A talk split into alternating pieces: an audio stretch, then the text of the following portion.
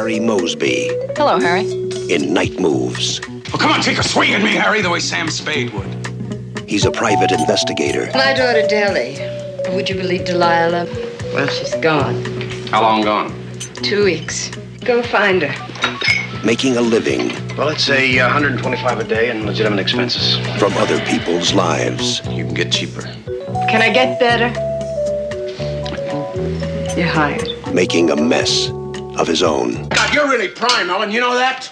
I catch you screwing another guy and you attack my lifestyle! Lifestyle has nothing to do with it. Night moves. It's a mystery I'm looking for Deli Grassner. Deli isn't around here anymore. where the suspects are also the victims. I want to know what I walked into. Ask your wife. Fischer. Ja. In Berlin haben die diesen Sammelband rausgebracht, den schönen von Arthur Penn. Und der ist wirklich gut. Das war damals auch so die Phase, wo ähm, die Filmbücher beim Berz Verlag und Berz und Fischer Verlag noch so echt so Standard waren. Ja, ja. Ähm, die dann in jeder ähm, äh, Buchhandlung auslagen und äh, die, die man einfach haben musste. Und ich habe, glaube ich, diesen Band jetzt auch äh, damals irgendwann mal vergriffen gekauft. Der ist dann aber abhanden gekommen oder kaputt. Und den habe ich jetzt nochmal im neuwertigen Zustand hier für einen Fünfer gekriegt als ähm, Autor des Verlags, ja. weil die irgendwie Räumungsverkauf hatten. Äh, äh, die Buchhandlung oder Berz und Fischer? Ich hoffe nicht. Also- Also, letzt, also- letztgenannter. Also Berz und Fischer hatten äh, von älteren Titeln haben die dann, finden die Lagerbestände, die sie dann ausräumen. Und dann finden sie halt ältere Bücher, die sie dann für 5 Euro irgendwie verscherbeln. Ja. Damit sie das Lager halt wieder leer kriegen für andere Sachen. Ah, okay. Lars Olaf Bayer, Arthur Penn, muss ich mal notieren. Ja, wir können ja mal direkt einsteigen. Also Wenn ich Night Moves suche, äh, auch mit N geschrieben, Ja, schlägt mir Google Night Moves mit Christopher Lambert vor. ja, das, das, das ist gut, dass du das sagst. Das ging mir auch so bei der, bei der Suche. Äh, Night, Night Move sollte ursprünglich äh, The Dark Tower heißen. Wie das Stephen King Buch, ja. Ja, aber genau, es hat aber nichts wie mit Stephen King zu tun. Äh, The Dark Tower eher so als ähm, klassischer Hinweis auf, auf eine Crime Story. Ne? Ja. Ja, wir können ja mal einsteigen. Night Moves kam 75 raus in Ja. Amerika. ja. Und das war schon so die ja, beginnende Spätphase des New Hollywood, wenn man sagt, die klassische Zeitrechnung beginnt ja eigentlich gerade mit ähm, Bonnie und Clyde und The Graduate, also 67, und, und hört irgendwo 76 auf, ich glaube so mit Taxi Driver. ja. Und dann, als, äh, als Star Wars 77 losging, spätestens da sagt, spricht man dann eigentlich vom, vom, äh, vom, vom, weiteren, späteren Post-Hollywood-Kino. Wobei es ja andere Zeitrechnungen gibt, die beziehen dann immer noch Heaven's Gate mit ein, 1980, und machen dann den späten Cut 1980. Das kann man jetzt lesen, wie man will. Aber ich, ich würde dagegen votieren. Ich meine, äh, ein Jahr zuvor hat er ja auch äh, Coppola bereits Apocalypse Now gemacht, also auch sein megalomanisches Meisterwerk. Und ich glaube, in dem Moment, wo eben halt die junge, die junge Riege der Filmemacher eben schon so Multimillionen-Dollar-Produktionen schultert, also großes Prestige-Kino, ist es eigentlich vorbei mit New Hollywood irgendwas. Aber ich verstehe deinen Ansatz, ja, ja. Mhm. Nee, aber das ist ja auch ähm, das Jahrzehnt, was ich persönlich, ich sage das immer wieder, am spannendsten finde, die 70er, sowohl musikalisch als auch künstlerisch, Mhm. äh, in filmischer Hinsicht, hat es so viel gegeben und gibt mir heute noch so viel, ja, was da alles rauskam, was da alles gemacht wurde. Das, das war ein unglaubliches Jahrzehnt. Naja, und 75 in einer klassischen Zeitrechnung war Night Moves halt schon fast am Ende. Ja. Und ähm, Sorcerer ja auch, insofern schließt sich das ganz gut an an unser letztes Gespräch. Ich glaube, ich weiß nicht, ob wir es mal erwähnt haben, aber Sorcerer fühlte sich ja auch schon eigentlich an wie so ein New Hollywood-Film, der einfach Mhm. ein, zwei, drei Jahre zu spät kommt. Also ein Film eigentlich für eine Zeit gemacht, die, in die er dann plötzlich nicht mehr reinpasste. ja. So ein Filmemacher, der eigentlich etabliert ist und bereits ausgesorgt hat, der dann aber nochmal sagt, nee, jetzt mache ich nochmal so einen richtig kleinen, dreckigen, also klein war er jetzt mitnichten, aber einen dreckigen Film. ja. Un unbequem, unkonventionellen Film. Genau, der im großen, äh, im großen Hollywood-Kino-Sälenkomplexen halt gefloppt war dann. Ja, total. Der für das Publikum nichts mehr war. Ähm, ja, und äh, ich, ich sehe auch immer gern Gene Hackman, unglaublich gern. Ja. Äh, Gene Hackman ist ja auch ein wichtiges Gesicht. Der hat ja bei Bonnie und Clyde auch schon diese wichtige Nebenrolle. Der steigt ja eigentlich mit dem New Hollywood, steigt er so richtig mit ein. Der war vorher schon aktiv, aber mit Bonnie und Clyde kam dann so das Gesicht äh, bei Arthur Penn auch richtig durch. Er ist ja auch ein häufiger Arthur Penn-Kollaborant, Mhm. der ja auch später, glaube ich, nochmal in, ähm, kurz überlegen, in Inside mitgespielt. Mhm. Oder Target heißt der im Deutschen. Target heißt der. Hm. Ja. Das ist jetzt so ein Spätwerk, das würde ich eher als, ähm, ja, als, als Nachklapp seines Hauptwerks bezeichnen. Aber ähm, The Conversation ist ja auch unglaublich wichtig. Und da bewegen wir uns in einer Zeit von Paranoia-Kino und von Angst und von politischem Umbruch. Ja, Und das ist, das ist ja das Entscheidende. Also jetzt French Connection noch als als Geniestreich, als Cop-Thriller, der ja schon die Massen ins Publikum erholte und fünf Oscars abgeräumt hat, sind das ja dann schon, ich finde ja auch immer French Connection 2 sehr wichtig, weil der diese, diese Paranoia, diese Angst nochmal stärker, finde ich, irgendwie widerspiegelt. Mhm. Von Frankenheimer, das gute, ähm, die gute Fortsetzung. Ja. Und, und The Conversation, der im gleichen Jahr wie Der Pate Teil 2 rauskam, wo Coppola ein großes Meisterwerk und ein kleines großes Meisterwerk gedreht hat. Und, und überall siehst du Gene Hackman. Gene Hackman ist ein unglaublich wichtiges Gesicht für dieses Paranoia- und New Hollywood-Kino. Absolut, absolut. Das hat mir damals auch mein Dozent erklärt. Da muss man mal drauf achten, warum der eigentlich nochmal in Staatsfeind Nummer 1 mit Will Smith gecastet wurde. 98, weil da geht es ja auch um Abhörung. Mhm. Da geht es ja genau um dieses Thema in den 70ern. Äh, und dafür steht auch Gene Hackman für mich, ja. Äh, komisch trotzdem, dass er, lass mich nicht lügen, nie in einem Alan J. Peculiar Film mitgespielt hat. Genau. Also äh, Night Moves passt ja schon ein bisschen so gut in die Tonalität, also dieses Zeitalter des Paranoia-Kinos. ist für mich auch ein klassischer Paranoia-Film, neben also seinem vordergründigen Status als jetzt Neo-Film Noir oder so, glaube ich, was die meisten herbei zitieren. Aber mich wundert auch so ein bisschen, ja, dass Gene Hackman sich da nie wiederfand in irgendwie sowas wie Parallax View oder sowas in der Art. Da hätte er unglaublich gut reingepasst. Also, ich will dir eigentlich ja. nur, la langer Rede, kurzer Sinn, ich will dir nur beipflichten. Ich liebe wirklich Gene Hackman, ich sehe ihn unglaublich gern. Das ist meine, einer meiner absoluten Lieblingsschauspieler der 70er Jahre und das, ohne ihn wäre das Kino um so viel ärmer. Ja. Mhm.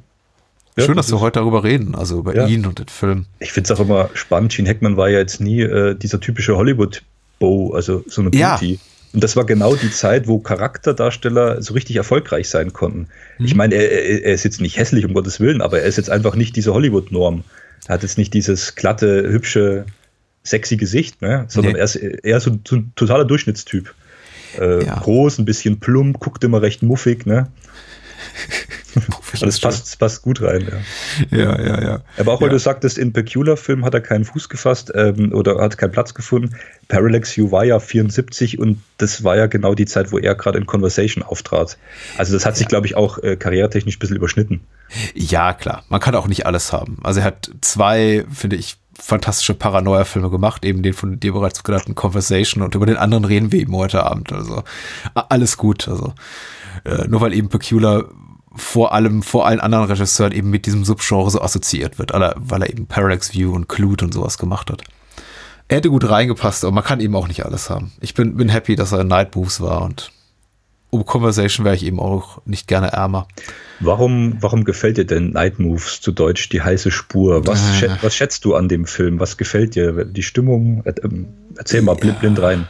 Oh, alles? Ich finde ihn erzählerisch äh, fantastisch, auch wenn er ein bisschen fahrig ist in seiner Erzählung. Also ist jetzt, glaube ich, kein Film, den man sich äh, anguckt, äh, rein des Plots wegen, weil man sagt, meine Güte, da, äh, da lässt sich auch beim x-ten Mal noch irgendwie eine interessante Handlungswendung rausholen und irgendwie einen Überraschungseffekt beobachten. Also das, was nicht heißen soll, dass der Film nicht überraschend ist. Er ist absolut überraschend, aber er ist eben auch so ein bisschen, ja, beliebig, sagen wir mal, in den äh, erzählerischen Richtung, die er dann einschlägt im späteren Verlauf. Äh, ich finde ihn vor allem atmosphärisch eben sehr toll, schauspielerisch sehr toll. Er ist technisch wirklich hervorragend. Er äh, wirkt, ich möchte nicht sagen wie ein Debütfilm, aber wie sehr, ein sehr ungeschliffener Film äh, und dabei eben doch sehr, sehr professionell ich möchte sagen, sehr authentisch, sehr uneitel. Also allein diese Opening Credits, wenn wir diesen wunderbaren Score von Michael Small hören und ja. Äh, Gene Hackman kommt dann in sein Büro in diesem, diesem Schluffi-Look. Also das, das, das, ist eben so, das, das sind eben so diese Widersprüche. Ähm, von wegen sieht aus wie ein Debütfilm, fühlt sich aber nicht so an oder umgekehrt. Äh, auch Gene Hackman sieht vordergründig jetzt nicht besonders schick aus und dann wiederum denke ich, ist sein Outfit so durchdacht, diese, dieses blaue Hemd und dieser dieses, die, diese viskose Jacke, dieses, dieses Jackett dazu, also dieses Sportjackett, glaube ich, sagt man dazu. Das wirkt alles eben so, so unglaublich durchdacht und ähm, äh, das Zusammenspiel von, von ihm, seinem Look, dem Score, der Kameraführung, auch dieser ganzen lakonischen Atmosphäre, das sagt ja eigentlich schon alles über die Figur in den ersten zwei, drei Minuten. Und der Film hat eben, das kann ich glaube ich so zusammenfassen, unglaubliches Gefühl für, gutes Gefühl für seine Figuren und dafür, wie man die eben, wie man eben eine Stimmung vermittelt, wie man eben so reinzieht in dieses, ja. in dieses Umfeld der, Menschen, die ihre, ihre besten Jahre hinter sich haben. Denn der Film ist ja voll davon. Alle sind so ein bisschen drüber, ne? Gene. Hackman ist so ein bisschen, bisschen älter. Es wird ja auch öfter mal betont, er ist jetzt irgendwie über 40, was 1975 eben noch eine relativ große Nummer war. was wahrscheinlich mhm. das heutige Ü50 dann wäre. Er ist offenbar nicht mehr so beruflich erfolgreich wie eins. Mit seiner Ehe könnte es offensichtlich besser laufen. Er begegnet eben auch vielen Menschen, denen es auch, die auch früher mal erfolgreicher waren, als sie es heute sind. Und äh, ja, ich komme vom Hölzchen auf Stöckchen. Ich finde ihn einfach atmosphärisch sehr stark und ich mag die, die Zeit, das Lebensgefühl und die, das Umfeld, was er eben so einfängt, sehr gerne. Mhm. Ja, das ist schön, da pflichte ich dir bei, weil du gerade sagtest, vom Hölzchen aufs Stöckchen, das hatte ich jetzt sogar sachlich ganz gut verfolgt, weil du von dieser Anfangsbeschreibung, die ich auch so einschätze, diese, diese recht simplen Opening Credits, da kommt kein großer Star-Bam, sondern das, das tröpfelt so bewusst so dahin, das mhm. läuft so mit rein. Äh, die gehen auch recht lange, da werden alle Beteiligten irgendwie klein genannt. Und der kruschelt da auf seinem äh, Bürotisch rum, hört irgendwas ab und, und auch dieser Score, das ist super, dass du den angesprochen hast. Ich äh, finde ja auch, Michael Small äh, hat einen tollen Score geschrieben für Driver von Walter Hill. Ja. Und der geht auch, der geht ein bisschen atmosphärischer los, aber auch so diese minimalistischen Klänge, die der hat. Immer so ganz gut durchdachte, zurückhaltende äh, Mischung aus Keyboard. Und, und hier ist auch ein bisschen äh, Orchester mit dabei, ein bisschen mhm. klassischer anmutend. Und das hat, das, das trägt den Film so mit so einer äh, Coolheit im Hintergrund so rein. Man kommt so rein in diese, in dieser Hobby-Detektivwelt, wo so ein bisschen eigene Gesetze herrschen. Mhm. Äh, und, und diese depressive Stimmung, äh, die ist wichtig, weil du sagst, ähm, die Figurenbeschreibung, die du schon angesprochen hast, Gene Hackman passt da so unglaublich gut rein, weil er, weil er eigentlich schon ein bisschen ausgebrannt ist. Mhm. Ja? Der ist nicht mehr so top motiviert und jetzt kriege ich einen neuen Fall und den darf ich lösen und wie aufregend, oh geil, mein Job ist so toll, sondern, sondern eher so, ja, mein Kumpel hat mir Nachricht geschickt, dann schmunzelt er, dann grinst er, weil er ihn irgendwie kennt. Alles wirkt so vertraut und doch irgendwie schon total, es, es verliert an Reiz. Und die Figur seiner Frau ist unglaublich wichtig, die ihn ja betrügt. Das kriegt man am Anfang relativ schnell mit. Mhm. Dass er auch seine Frau beschattet, auch wieder dieses Paranoia, dass er ja auch nicht vertraut. Und, und ich finde es auch mal eine großartige Szene, wie er dann einfach zu Hause sitzt vom Fernseher und sich ein Footballspiel anguckt äh, vorher noch aus dem Fenster geguckt hat und ja. sie kommt so rein und, und tut so halt, wie wenn nichts gewesen wäre und weiß, aber ich habe eigentlich einen Detektiv als Mann äh, und, und stellt sich einfach erstmal ähm, wirklich so ein bisschen so saudumm an. Und, und er einfach nur da sitzt und keinen Streit anfängt und total resigniert sagt, ja, hat es hier deinem äh, Gefährten auch gefallen, dem Kollegen, mit dem du im Kino warst. Hm. Und, und äh, beteiligt sich eigentlich gar nicht so richtig an diesem Gespräch. Ja? ja. Also er lässt das so vorbeilaufen. Er weiß, sie hat mich jetzt betrogen und ich gucke jetzt hier oben weiter und äh, auf dem kleinen Fernseher und mache mir die Augen kaputt und mir ist alles scheißegal gerade. Die, die, dieses Depressive, das durchzieht irgendwie den ganzen Film. Äh, die Szene ist auch, beinhaltet doch eine, einer meiner liebsten Drehbuchmomente. Ich glaube, sie kommt rein und fragt, äh, als er dieses Footballspiel spielt, who's winning? Und ja. er antwortet, uh, no one, one side is losing slower than the other. Was auch so ein äh, zeitloses, äh, zeitloser Spruch ist, der ich glaube auch so bei anderen Schauspielern, die ja eher so dieses Star-Image bedienen, also wie du es doch gerade schon richtig beschrieben hast, so gut aussehen, also handsome, handsome im klassischen Sinne, volles Haar, was ja Gene Hackman zu dem Zeitpunkt auch schon lange nicht mehr hatte. Mhm. Äh, ziemlich prätentiös und aufgesetzt werden könnte. Aber dadurch, dass er eben diese Look hat, den er hat und eben dieses lakonische, auch leicht äh, melancholische, kommt das bei ihm eben sehr authentisch rüber tatsächlich, äh, wenn er das sagt. Mhm. Auch wenn es eben wie auch, wenn ich es gerade jetzt so vorlese, äh, eben wie eine geskriptete Dialogzeile äh, klingt. Aber der Film ist eben voll davon. Also ganz viele Momente, von denen ich dachte, okay, auf dem Papier äh, funktioniert das alles gut, aber wenn ihr damals, also Arthur Penn allem voran, die falschen Schauspieler dafür genommen hätte, dann hätte das alles auch ganz schön nach hinten losgehen können. Weil vieles ist eben auch sehr on the nose. Also ähm, Doppeldeutigkeiten, die so Figuren untereinander austauschen, die aber eben sehr sehr leicht als Eindeutigkeiten zu deuten sind. Ja. Aber das macht eben, das macht, macht Freude. Äh, Michael Small wollte ich noch hinterher schieben, bevor wir es vergessen, weil wir eben auch die Filme schon erwähnt haben, hat übrigens auch den Score geschrieben zu Clute und uh, Parallax View und, und Marathon Mann, also auch sich sehr ähm, großer Dinge verdient gemacht im, in diesem Subgenre des Paranoia-Kinos. War ein wichtiger Mann in den 70ern. Ja, super. Also nicht nur und heute da, komplett vergessen. Das da. Ja. Die, die, Tatsache ist nicht ganz unschuldig daran, dass eben auch viele seiner äh, Scores nicht erhältlich sind auf, auf LP oder jetzt C CD oder zum Stream, wie auch immer. Also viel ist ja. einfach irgendwie so ein bisschen verloren gegangen im Laufe der Jahre. Verloren nicht, aber einfach nicht verfügbar, was schade ist. Ja, absolut, gebe ich dir recht. Also ich hätte einige seiner Scores tatsächlich auch gern zu Hause, nicht zuletzt den jetzt hier von Night Moves. Mhm. Ähm, Es gibt einige richtig kultige, tolle Scores. Kultig klingt immer so, ich weiß, schwierig, aber einfach es ist sehr originelle Scores, wo man in den 70ern irgendwie entstanden, man weiß nicht, man hört ihn und denkt sich, das hat man irgendwie schon mal gehört. Das klingt so originell, so stimmig. Und tatsächlich, die werden selten aufgelegt. Stattdessen halt die populären werden immer wieder aufgelegt. Und mhm. äh, ja, Michael Small auf jeden Fall ein Name, der da äh, wieder zu entdecken gilt. Auf jeden ja. Fall. Schön dass wir das nochmal ansprechen können. Es war mir auch persönlich sehr wichtig. Ich weiß gar nicht, ob ich es will, aber ich glaube, wir müssen aus, aus einer gesunden, aus einem gesunden Pflichterfüllungsgefühl heraus äh, kurz die mittlerweile komplett mimisierte Dialogzeile erwähnen zu mhm. Eric Romer. Äh, Manui Chemo. Hm. Manui Chemo, Meine Nacht bei Mo, war als bester ausländischer Film für den Oscar nominiert worden. Und Eric Romer, Roma oder Romer, zudem Romer. für das beste Drehbuch. Ja. Äh, der wird oft zitiert und das Zitat kommt da auch vor. Das ist klasse. Das sagt er auch mit so einer trockenen Selbstverständlichkeit. Ich habe mal einen Romer-Film gesehen und das war wie wenn man Farbe beim Trocknen zusieht. Ja. Das kommt auch so aus der mhm. Pistole und da musst du einfach lachen, wenn er das sagt. Mhm. Und das kann irritierend wirken, weil der äh, Film Night Moves ähm, huldigt dem Film ja tatsächlich auch. Ja. Also und ich habe den Film nicht gesehen, Manui. Äh, Chemo, aber ich habe halt eben drüber gelesen, auch in dem Buch. Und da gibt es eine ähnliche Storyentwicklung, dass der Protagonist sich auf eine Rätsellösung macht und äh, auch in so eine Dreiecksbeziehung irgendwie reinkommt. Mhm. Äh, dass äh, die Frau, mit der er jetzt schon lange verheiratet ist, ihn zurück äh, mit begleitet zu einer ehemaligen Freundin, die früher mal was von ihm wollte. Und die beiden dann beschließen am Ende, das irgendwie ruhen zu lassen und nicht mehr drüber zu sprechen. Ne? Da hat er früher mal eine Affäre gehabt und da gibt es nochmal so ein kurzes äh, inneres Leuchten oder so eine Leidenschaft. Ja. Die Frage, wo, wo, wo gehöre ich eigentlich hin im Leben? Ja, und der Film lässt es dann irgendwie unbeantwortet. So beschreibt es der Text recht schön. Mhm. Und diese, diese, diese, diese Resignation, die durchzieht halt auch Night Moves. Ja.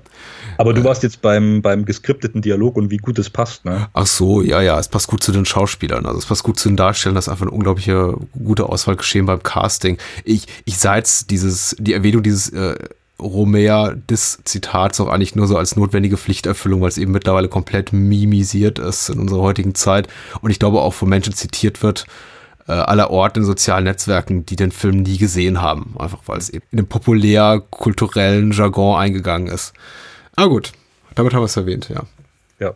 Ich meine, das, das Drehbuch ist, ist, ist eben fantastisch, aber es ist sehr ähm, artifiziell stellenweise. Was mich eben wundert im Kontext der Tatsache, dass es zumindest mein Empfinden sich Film überhaupt nicht künstlich anfühlt. Der fühlt sich eben immer sehr glaubwürdig an, die Figuren sehr, sehr gut greifbar, sehr nachvollziehbar. Ähm, und trotzdem ist der Film eben, und damit, damit lehnt er sich eben auch an, den, an so dem stilistischen Vorbild, dem Erfolg, also dem Noir-Film. Er ist sehr stilisiert in seiner, in seiner Rede, in seinem Dialog, aber ja. eben in seiner Darstellung sehr, ich will jetzt nicht sagen, der, der französischen Nouvelle Vague verpflichtet, aber sehr, naja, er ist eigentlich, er führt das vor, was eben auch Arthur Penn schon vorher in seinem Werk gemacht hat, eben mit Filmen wie ähm, The Chase oder, oder, oder Bonnie und Clyde. Also das ist schon so eine Weiterentwicklung der französischen äh, New Wave, also Nouvelle Vague Bewegung. Ähm, es fühlt Fall. sich, es fühlt sich eben sehr, naturalistisch ist so ein Unwort, ich weiß gar nicht, ob man das heute noch so sagt, glaubwürdig an, authentisch. Ja, originell aus einem Guss, äh, vielleicht auch eher im Empfinden natürlich, also mhm. weniger naturalistisch im Stil, sondern ja, es, ist, es passt einfach, könnte man mhm. sagen. Mhm. Äh, wir müssen ja den Autor erwähnen, Alan Sharp hat ja auch den Roman geschrieben mhm. und der, vielleicht ist das auch nochmal als Hintergrundinfo wichtig zu dem, was du gesagt hast, dass hier einfach Filmemacher am Werk waren, die äh, noch Literatur sehr gut umsetzen konnten in Filmen. Äh, die haben sich halt dann den Autor vom Buch mit als Drehbuchautor engagiert und haben das halt für den Film stimmig umgesetzt und mhm. haben dann auch noch Schauspieler gefunden, die diese vielleicht etwas stilisiert geschriebene Dialogzeilen dann auch nochmal natürlich rüberbringen können. Also ich finde, hier sind nur professionelle Macher am Werk. Ne? Angefangen beim Bildgestaltung, Schnitt, Schauspiel, das Drehbuch, wie es umgesetzt ist. Und, und, und trotzdem wirkt es eben nicht aufgezwungen. Es wirkt so, es wirkt so gekonnt aus einem Guss. Ja. Na gut, äh, gehen wir mal weiter. Äh, das begeistert, hat mich immer begeistert, wenn ich Gene Hackman da bei seiner privaten Spur nachgehen sehe. Ne? Er, er, er, darf, er darf ja auch aufgrund der ähm, äh, kritischen Geschichte mit seiner Frau mhm. relativ schnell Abschied nehmen. Und sie ruft dann noch hinterher, naja, warum gehst du denn jetzt gerade jetzt, wo vielleicht wir mal uns aussprechen sollten? Und er, sorry, ich, ich muss einfach. Das finde ich großartig, äh, auch eine großartige Hommage an den klassischen Film Noir, wo der Held oder auch auch auf andere Genres bezogen, meinetwegen Actionfilmen, jetzt, äh, ob das jetzt Rambo ist, egal, wo der Held einfach sagt, ich muss einfach, ich kann nicht anders. Oder im Western, ich muss meiner Bestimmung folgen. Ja. Und, so, und so geht er in sein Auto, ich weiß nicht, ob es ein Cadillac ist, und fährt nach Südflorida. Der Himmel ist klar, sagt das Radio.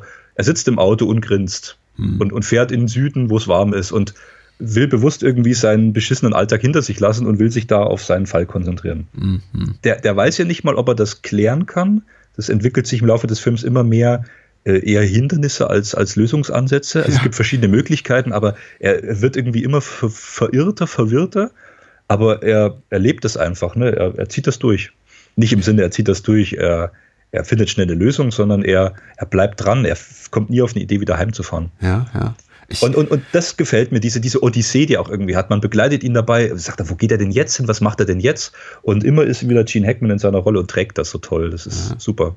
Ich liebe auch seinen, seinen Pragmatismus. Er ist eben auch eine Persönlichkeit, in meinen Augen, die sein eigenes Tun nicht so, nicht, nicht wirklich hinterfragt. Also der Film ist schon psychologisch, aber er psychologisiert die Figur nicht über Gebühr in dem Sinn, dass wir eben ständig so kontemplative Momente hier haben mit Harry Mosby, also mit Gene Hackman, wo er in sich geht und sich fragt, genau, was jetzt? Was soll ich tun?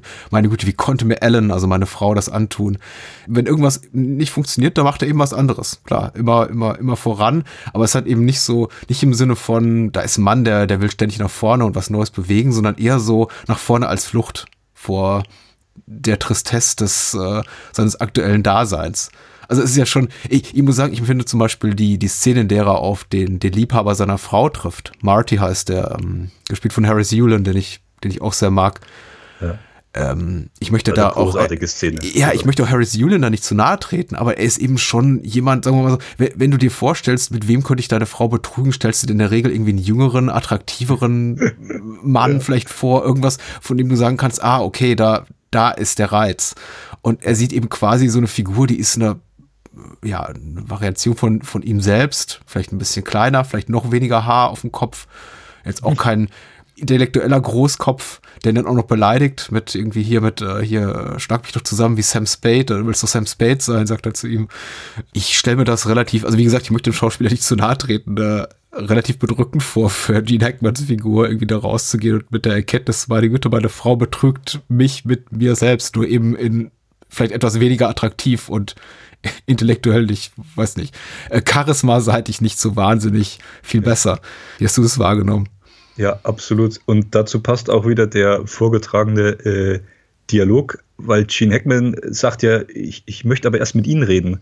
Und, und mhm. wie er das auch sagt und mit diesem Finger, also so, ja. so eine, Mischung, so eine Mischung aus äh, Konkretheit, eindeutig, äh, du bist jetzt an der Reihe, aber eben auch nicht so Sam Spade-mäßig so, pass auf, ich, ich serviere dich jetzt hier ab und ich mache dich jetzt fertig gleich, sondern, sondern auch so, so vorsichtig, so, so fast schon unsicher äh, und zu ihm sagt, äh, der andere sagt, ja, ich glaube, Sie sind der Einzige, der das hier ernst nimmt. Ihre Frau und ich, für uns ist das eher so eine Liebelei, so eine Beiläufigkeit. Ja. Äh, was auch nochmal unterstreicht, wie absurd es eigentlich ist, die Situation. Und dann geht er zu ihm und ihm ist es halt trotzdem wichtig, er sagt, ich will jetzt erstmal aus Ihrem Mund hören, wie Sie das empfinden.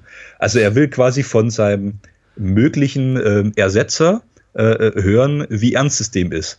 Äh, das, das klang für mich immer so, wenn der jetzt das besser rüberbringt als ich, meine Frau zu lieben, dann bin ich wahrscheinlich doch schon zu schlecht für sie und abserviert. Der, der ist so unsicher in dieser, in dieser Art.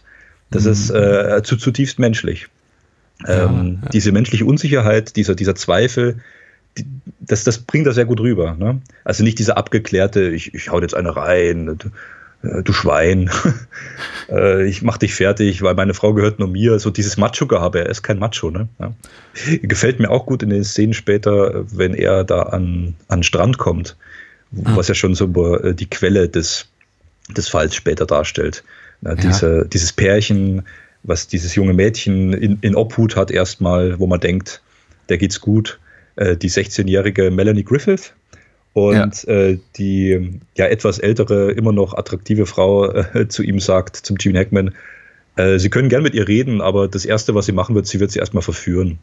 Und wie dann wirklich dieser, dieser reife Gene Hackman mit über 40 Jahren äh, in aller Professionalität dieses, dieses Spiel auch zustande bringt. Ja, ich gucke jetzt da vielleicht hin bei dem jungen Mädchen, aber ich traue mich nicht, weil das gehört sich ja auch nicht. Äh, das, das ist, ah, das ist großartig. Er guckt so, er guckt noch so hinterher, äh, aber alles abseits von irgendwie Macho-Getue und irgendwas, was irgendwie plump oder unanständig rüberkommen könnte. Ja. ja. Es wirkt wiederum alles sehr natürlich, was er da macht. Ja, wir sollten vielleicht für die paar Menschen, die uns jetzt so handlungsseitig folgen, allein über unsere Filmbesprechung, was vielleicht nicht das Allersinnvollste ist, also im besten Fall hat man den Film eben vorab gesehen, aber für die paar Menschen, die uns jetzt einfach folgen und denken, ich gebe nichts drauf, ich höre jetzt einfach zu und folge euch so, auf, so durch die Handlung. Vielleicht noch ergänzend hinzufügen, dass ja Harry Mosby hier beauftragt wurde, mit äh, damit die, die, die Tochter von einer altern, alternden Schauspielerin wieder zu finden. Arlene Iverson heißt die. Ja. Die Schauspielerin heißt Janet Ward. Und das ist eben der Grund, warum er sich in die Florida Keys begibt. Äh, und eben dort dann, genau, Melanie Griffith findet Dally, wie sie im Film genannt wird. Sehr schön, kurz und knackig zusammengefasst. Ähm, welche Figur sehen wir auch noch, wo du, glaube ich, beim letzten Podcast gemeint hattest, äh, da bin ich immer wieder erstaunt, wie früh der schon da war. Äh, ich weiß nicht, warst du das, wo du gesagt hast, James Woods? Ja. Ähm, genau. Kann schon sein. Und der kriegt dann irgendwie als ähm, Mechaniker unterm Auto vor. Das ist auch eine große, kurz, äh, großartige Kurzszene. Mhm. Ähm, einfach, das ist dann wirklich so ein Schlagabtausch, so ein bisschen, wo, wo er einmal den harten Kerl raushängen lassen kann, Gene Hackman, wo man merkt, er kann mal durchgreifen. Ja. Und, äh, aber auch schon James Wood, äh, wie man merkt, wie er mit wenig Worten und im guten mimischen Spiel zum Ausdruck bringen kann, wer wie ich, keine Ahnung, und ich, äh, ich halte mich da raus, ich bin bloß irgendwer und so tut, wie wenn er nichts, äh, keinen Dreck abstecken hätte. Das ist auch so der Moment im Film, wo der Film eben beginnt damit, unglaublich viele Figuren in die Handlung reinzuschmeißen. Also wirklich so das Plotgetriebe und man sich schon so langsam fragt, okay, wer spielt irgendwie noch eine Rolle? Also frage mhm. ich mich, hatte ich mich zu Beginn gefragt und dann irgendwie auch so ein bisschen loslässt von einem Gefühl. Zumindest ging es mir so, dass ich irgendwann auch sagte, ja, ach, die sind eben auch einfach alle da. Du siehst eben auch diesen, diesen Produzenten und den Mechaniker und den, den Stiefvater von Deli und eben seine neue Freundin. Aber er hat eben auch noch was mit seiner eigenen Stieftochter, was ähm, so ein bisschen creepy ist. Äh, er, er, hat ja diese, diese, diese, diese furchtbar schmierige auch Dialogzeile mit dem, äh, sollte Gesetze gegen sowas geben. Also will heißen, Gesetze, die ihn davon abhalten, etwas mit seiner 16-jährigen Stieftochter anzufangen, also mit ihr die Kiste mhm. zu steigen. Mhm. Äh, und es gibt eben eine unglaubliche Menge an Figuren, ohne dass wir wirklich bisher genau wissen, worauf der Film hinaus will. Denn so ein richtiges Verbrechen hat ja noch nicht stattgefunden. Also sind jetzt noch nicht so im Agatha, Agatha Hitchcock, äh, Agatha Hitchcock, Agatha Christie-Modus, dass wir uns eben jetzt so äh, schon so fragen, okay, hier ist, hier ist unsere Reihe von fünf bis zehn Verdächtigen, wer kann es denn jetzt gewesen sein?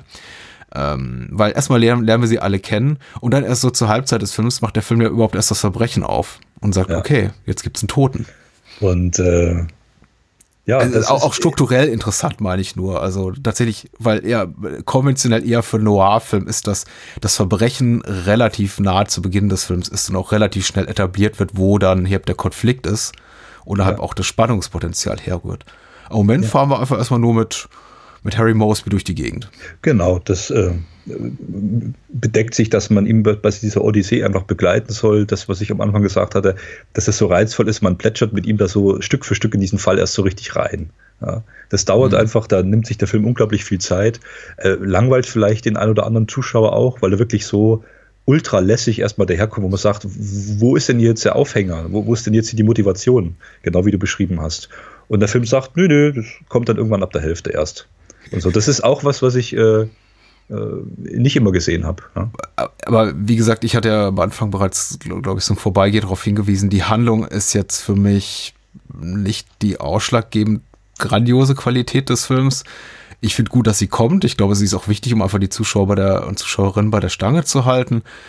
Es wird aber auch sehr schnell relativ konfus. Also Menschen sterben noch und nöcher ähm, Figuren, die vorher nur mal so an der Peripherie erschienen, wie jetzt dieser Stuntflieger mit dem irren Gelächter, den Harry Mosby zuvor in der Bar getroffen hatte, der spielt plötzlich eben auch wieder eine Rolle. Also auch so Figuren, die wir gesehen und dann, glaube ich, auch wieder vergessen haben. Und ähm, es wird wirr auf eine angenehme Art und Weise, so als hätte der Film auch kein wirkliches Interesse selber daran, jetzt äh, eine nachvollziehbare Handlung zu erzählen oder eine wirklich schlüssige Handlung, als vielmehr einfach die Figuren in interessante Situationen zu werfen. Und das tut er eben wieder und gibt ihnen unglaublich viel Anlass zu interessanten äh, Dialogszenen. Ich darf dazu passend nochmal einen ganz schnellen Satz zitieren, und zwar von Christian Carnielli, der den Night Moves in diesem Arthur Penn Band äh, besprochen hat. Ja. Das sind jetzt auch bloß so vier, fünf Seiten insgesamt mit, äh, mit nicht seitenfüllender Schrift. Und er schreibt das eigentlich ganz treffend. Ähm, es ist, als spräche Frank über Night Moves. Ähm, Harry Mosby sieht sich in einen äußerst verwickelten Fall verstrickt, den er erst durchschaut, als es zu spät ist. Wie in einem Königsdrama von Shakespeare gleich folgt er Leiche auf Leiche. Schließlich mhm. treibt er angeschossen und bewegungsunfähig auf einem Boot mit dem schönen Namen Point of View hilflos dahin, ewig um Tote und Wrackteile kreisend. Also das trifft es auch ganz gut. Ne? Dieses ja. Hineinstolpern und dann passiert immer mehr äh, Schreckliches und äh, er blickt gar nicht mehr durch. Also Jetzt sind wir wieder beim Thema Orientierungslosigkeit. Also das ist schon, deckt sich schon wieder mit der Zeit, in der der Film entstanden ist. Dieses Paranoia-Kino. Äh, es wurde ja auch viel über die politischen Implikationen von Night Moves geschrieben, die wir jetzt hier mhm. vielleicht in dem Podcast nicht so extrem ausführen sollten, weil dann ist der ein oder andere dann in, in einem politischen Podcast sich verloren Ja, findet. es werden große politische Gestalten referenziert, auch, auch ideologisch. Ja. Ja. Hm. Naja, aber es ist, ist ja auch die Zeit, in der der Film entstanden ist. Klar, war eine Zeit genau. der Umbrüche. Da gab es viele Attentate. Äh, die Kennedys, ich glaube, er sagt sogar einmal, welcher von beiden. Also beide mhm. wurden dann schon erschossen. Martin Luther King. Ähm, das war damals die Phase der Orientierung, Orientierungslosigkeit in den USA, ne? auf dem Höhepunkt vom, vom Kalten Krieg. Und, und diese Stimmung äh, transportiert der Film in seiner eigenen äh, sage ich mal, ähm, Detektivstory so speziell doch sehr gut. Ja. Ohne jetzt ja, irgendwie ja. politisch zu langweilen, sondern er. Nee, überhaupt er nicht, aber er schlägt. Kurz, aber ab, absolut richtig. Ich finde auch, er schlägt ähm, ästhetisch, inhaltlich unglaublich elegante Brücken. Ähm, hm, Beispiel. Sie finden ja diese Leiche unter Wasser, mhm. die so ein bisschen an äh, die, die, die Leichenfundszene unter Wasser auch in der Weiße Hai, also Jaws erinnert, finde ich. Ja. Inhaltlich wie, wie, wie optisch auch. Ähm, wie er ich glaube aber, dass der Film zunächst auch überhaupt gar kein Thema daraus macht, wer das ist. Also äh, die Protagonisten wissen schon, worum es sich handelt, nämlich um diesen Stuntflieger, aber der Film erwähnt das noch kein weiteres Mal, weil er eben auch davon ausgeht, dass wir aufgepasst haben. Und äh, die Szene geht dann aber auch irgendwann vorüber und die Leiche bleibt eben da unten. Also sie markieren die Stelle und fahren wieder zurück. Und ähm, kurze Zeit später sagt dann eben Paula, als sie eben über die, ähm, über die Kennedy-Attentate sprechen und sie, sie referenziert, glaube ich, Bobby Kennedys Tod und und äh, sagt, weil eben dieser, dieser, dieses Attentat oft in Zeitlupe gezeigt wurde, sagt sie, uh, the news uh, made Bobby's death look like it happened underwater. Also der, der Film schlägt schon ganz, stellt ein ganz eindeutige Parallel oder Verbindung her zwischen eben dem, was er erzählt oder zeigt und eben einem, einem politischen Kontext, ohne dass es jemals aufgesetzt wirkt. Wenn ich es jetzt so verdichtet erzähle, klingt das super platt. Das ist leider, liegt leider in der Natur der Sache, dass wir jetzt hier Podcast haben und der Film sich eben dafür 15, 20 Minuten Zeit lässt, bis er eben mit diesem Zitat kommt. Ja. Aber ich finde es unglaublich elegant und das ist etwas, glaube ich, was man auch erst so, so zu würdigen weiß, wenn man den Film zum zweiten oder dritten Mal sieht, weil ich glaube, beim ersten Mal fliegt das so an einem vorbei. Aber jetzt mal wiederholten Mal sehen, dachte ich, ah, natürlich, ja, weil, ah, ja, ich verstehe. da steckt eine ganze Menge drin. Ja, und das ist, ist auch eben schöne Qualität, die den Film für mich auch sehenswert machen. Äh, abs, abseits von großen Action-Szenen, die man auch gerne sieht aus der Zeit, weil sie damals ja handgemacht waren. Aber ähm, ich, ich weiß nicht so recht, ob der Vergleich jetzt passt, aber ich. Wie heißt denn der großartige Film mit Walter Matthau von Don Siegel? Mit diesem Raubüberfall. Ah, Charlie Varick. Ja, Charlie Varick. Ganz großartiger Film, auch mhm. 74, glaube ich, rund um die Zeit. Und mhm. der ist auch in seiner Art äh, ja, vom, vom Thema jetzt nicht so vergleichbar, aber ähm, von der Stimmung reduziert. Äh, die ja. Figuren sind recht mürrisch, orientierungslos. äh, da gibt es jetzt wenig irgendwie anschauliche Fast and Furious Action oder so oder irgendeinen ultra spannenden Heist. Ähm, also das ist gutes Schauspielerkino auch, aber das ist genau die Phase, aus den 70ern, die ich auch so reizvoll finde. Ne? Genau. Ja, äh, genau wie Charlie Varick bietet eben auch Night Moves unglaublich viel zum, zum Wiederentdecken oder Neuentdecken beim, beim wiederholten Sehen. Und deswegen ist immer auch für mich Night Moves so ein wirklich zeitloser Klassiker. Also für, für mich persönlich ein Meisterwerk tatsächlich seines, seines Genres oder überhaupt der, der Filmkunst, weil, weil er mir eben so viel bietet, auch auf einer zweiten, dritten Leseebene. Ich entdecke eben immer wieder wirklich schöne neue Sachen, kleine Details ist kein Film, der sich so schnell leer guckt. Also wie es jetzt eben ja. wirklich viele Thriller oder Krimis tun, wo man einmal eben den Plot begriffen hat und sich dann beim zweiten Sehen da nicht viel Neues offenbart. Aber hier hast du eben noch wirklich eine einfach ästhetisch sehr tolle Komponenten drin, einen, einen politischen Subtext. Er hat auch, glaube ich, viel zu sagen über, über Männlichkeit, Mhm. Ich, ich, weiß nicht, ob er so viel zu sagen hat über die weibliche Psyche. Ich glaube eher nicht. Also ich glaube, es ist eher ein Männerfilm. Äh, mhm. ich, es, es, wird durchaus thematisiert, dass eben auch Dally ähm, Opfer ist, Opfer einer für sie toxischen Umgebung. Also äh, ältere Männer, die sich an ihr vergreifen, auch wenn sie mutmaßlich sie dazu äh, befähigt was äh, jetzt nicht der Fall ist, aber das deuten zumindest die älteren Männer so. Also äh, das wird schon so gestriffen, das Thema, aber es ist eben auch vor allem ein Film, der sich beschäftigt auch mit der, mit der Rolle des Mannes oder des alternden Mannes oder, oder Rollenbilder. So der Private Dick, das Private Eye, wie, wie wird er dargestellt? Und ähm, also es wird eben auch nicht umsonst zweimal auf seinem Alter rumgeritten. Er ist eben auch nicht mehr so in der Blüte seiner Jahre. Und er versucht sich damit zu arrangieren. Und das muss man auch Gene Hackmans Figur, also Harry Moseby, bei aller Schluffigkeit lassen. Er tut das eben, du hast es vorhin auch schon angesprochen, relativ gut. Also er findet halt diesen Spagat zwischen, ich mache mich quasi so an meine Verdächtigen oder an die Menschen, die mir irgendwie haben, auch beruflichen wie privaten Vorteil bringen, ran, aber ich überschreite niemals eine gewisse Grenze. Das ja. ist alles auch sehr, ist psychologisch eben auch sehr spannend. Und wieder komme ich vom Hölzchen auf Stöckchen. Aber. Nee, aber das, das, da lass uns da nochmal anknüpfen. Äh, du hast recht, es ist ein Männerfilm, auch erstmal ein Film über Männerpsychen. Die Frauenfiguren sind sehr wichtig, beide, äh, ja. nee, alle drei, Entschuldigung, alle drei. Ähm, weil sie auch den Spiegel vorhalten, den Männernfiguren den Spiegel vorhalten, ja, wie natürlich. sie vielleicht äh, funktionieren oder auch eben gerade nicht funktionieren. Ähm, bei Gene Hackmans Figur Mosby finde ich es besonders spannend, dass er ja eben, wie gesagt, seine Frau zurücklässt. Bei ihm ist alles irgendwie in Brüchen. Ne? Er hinterlässt so eine halb zerschmetterte Ehe. Da ist man sich sicher, da wird auch nichts mehr Großartiges draus. und hat irgendwie mehr Spaß dran, sich bei anderen Leuten einzumischen und, mhm. und da zu forschen und zu gucken äh, in deren ihren intimen Bereich. Natürlich ist es eine Auftragsarbeit erstmal, aber es ist ja sein selbstgewählter Job. Ne? Er macht das ja gerne. Ja?